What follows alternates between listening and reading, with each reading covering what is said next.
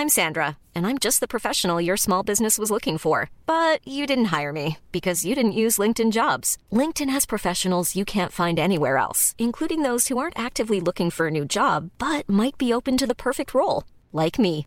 In a given month, over 70% of LinkedIn users don't visit other leading job sites. So if you're not looking on LinkedIn, you'll miss out on great candidates like Sandra. Start hiring professionals like a professional. Post your free job on linkedin.com/people today. Lo cuento, te lo cuento. Tu dosis diaria de noticias. Hola, soy Pau Mendieta y aquí te va tu dosis diaria de noticias. Te lo cuenta, te lo cuento. Salvó el pellejo. El ministro de Defensa de Colombia sobrevivió a la moción de censura que promovió la oposición en el Congreso por su papel ante las protestas. Como muchas personas en todo el mundo, los legisladores de la oposición en Colombia están horrorizados con la represión con la que han actuado algunos elementos de las fuerzas policiales en contra de los manifestantes. Por eso presentaron una moción de censura para que Diego Molano, el ministro de Defensa del país, dejara su cargo. ¿Cómo quedó la votación? Digamos que los senadores no quisieron darle cuello político ya que los legisladores del oficialista Centro Democrático del presidente Duque, así como los de Cambio Radical, el partido de la U, los conservadores y algunos liberales votaron en contra de la propuesta. En total, 69 senadores rechazaron la moción de censura, mientras que solo 31 votaron a favor de quitar a Molano de su puesto. Entre todos estos estiras y aflojas políticos, las protestas han continuado en el país y se siguen viralizando videos donde se observa a las Fuerzas Armadas y al SMAT reprimir indiscriminadamente a los manifestantes. De dientes para afuera.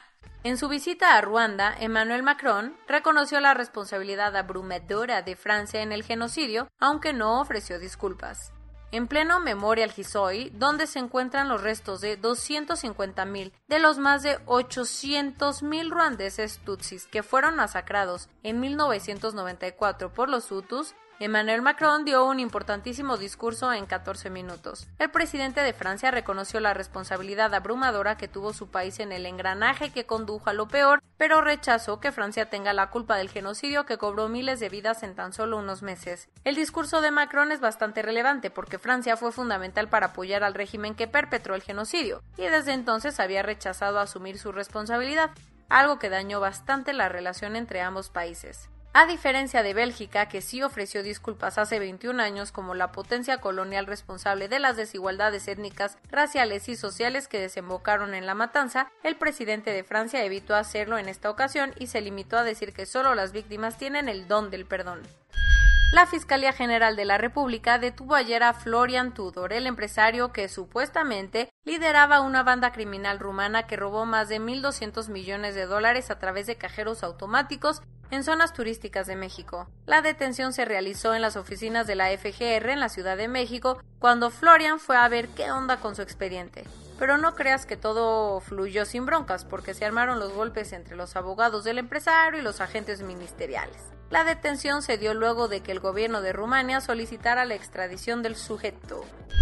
Después de ahogado el niño, tapan el pozo. Luego de que Estados Unidos rebajó la calificación de la seguridad aérea de México, ayer la Agencia Federal de Aviación Civil de México recibió un aumento de presupuesto. El bomberazo económico es de cerca de 150 millones de pesos, lo que equivale a un incremento del 40% y se usará para contratar a 180 nuevos inspectores, aumentar los salarios y capacitar al personal para que hablen inglés hasta con acento British. English.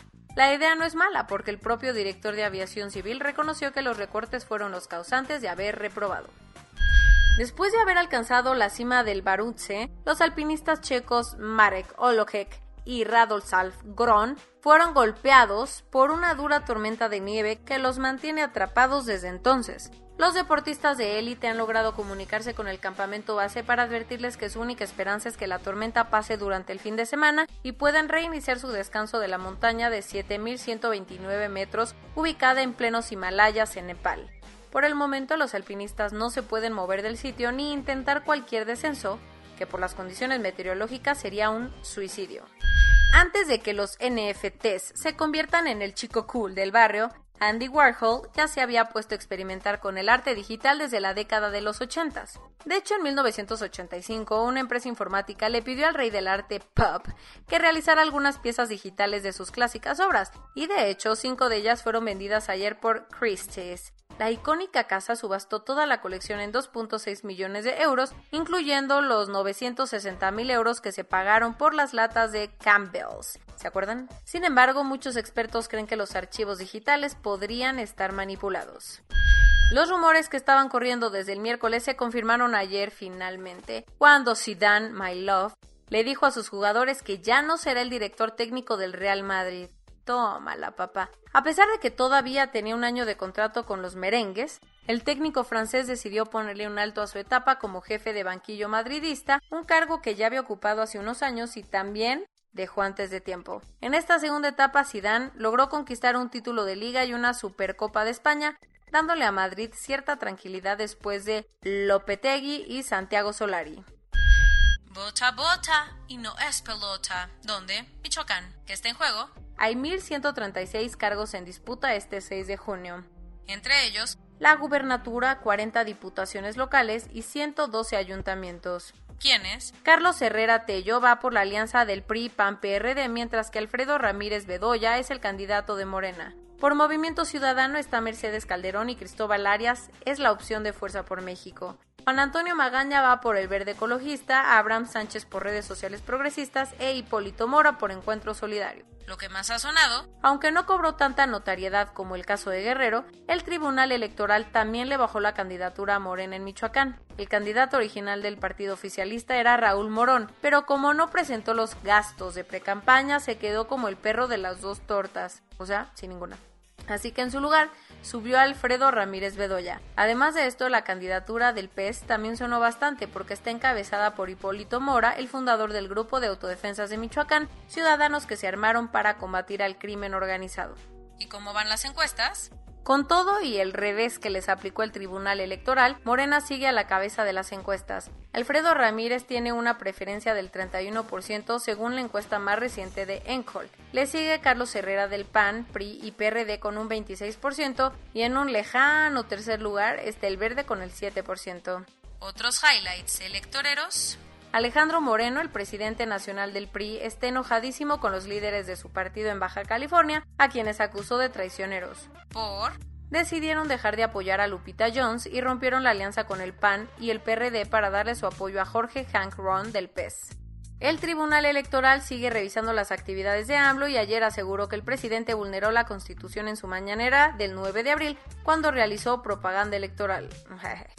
No nos sorprende. Y hablando el presidente López Obrador, aseguró que el amarillismo de los medios magnifica la violencia política que se ha visto durante esta elección. Sin comentarios. Corona News Global. En el mundo. A nivel global, ya hay más de 168.748.000 casos y hasta ayer en la noche al menos 3.506.000 personas habían muerto. En México, 2.405.722 personas se han enfermado de COVID-19 y desafortunadamente 222.657 han muerto. Lo bueno es que 28.506.527 vacunas han sido puestas. Hoy, hoy andamos optimistas, venga. La COFEPRIS autorizó el uso de emergencia de Janssen, la vacuna de una sola dosis desarrollada por el laboratorio Johnson Johnson. Como parte del mecanismo COVAX de Naciones Unidas, México recibió ayer un cargamento con 2.2 millones de vacunas de AstraZeneca procedentes de Ámsterdam. Las escuelas públicas de la CDMX consultarán a los padres de familia este fin de semana para determinar si regresan a clases presenciales el próximo 7 de junio. ¿Cómo hacer que los jóvenes se vacunen? Convencerlos a través de apps para ligar como Tinder o Bumble, o al menos esa es la estrategia de la Casa Blanca que firmó un acuerdo con las aplicaciones para darle beneficios a los usuarios vacunados. Bueno, allá te dan premio por vacunarte y aquí rogamos la vacuna.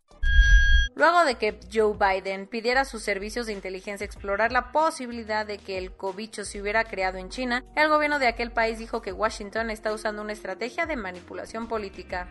Pero como esta teoría cobró todavía más fuerza, Facebook levantó la restricción que tenía para bloquear todas las publicaciones que sugirieran que el virus nació en un laboratorio chino. Por un pequeño brote, Melbourne volverá a entrar en un confinamiento estricto la siguiente semana. Y esto es todo por hoy. Nos vemos la siguiente semana con tu nueva dosis de noticias. Pau Mendieta se despide.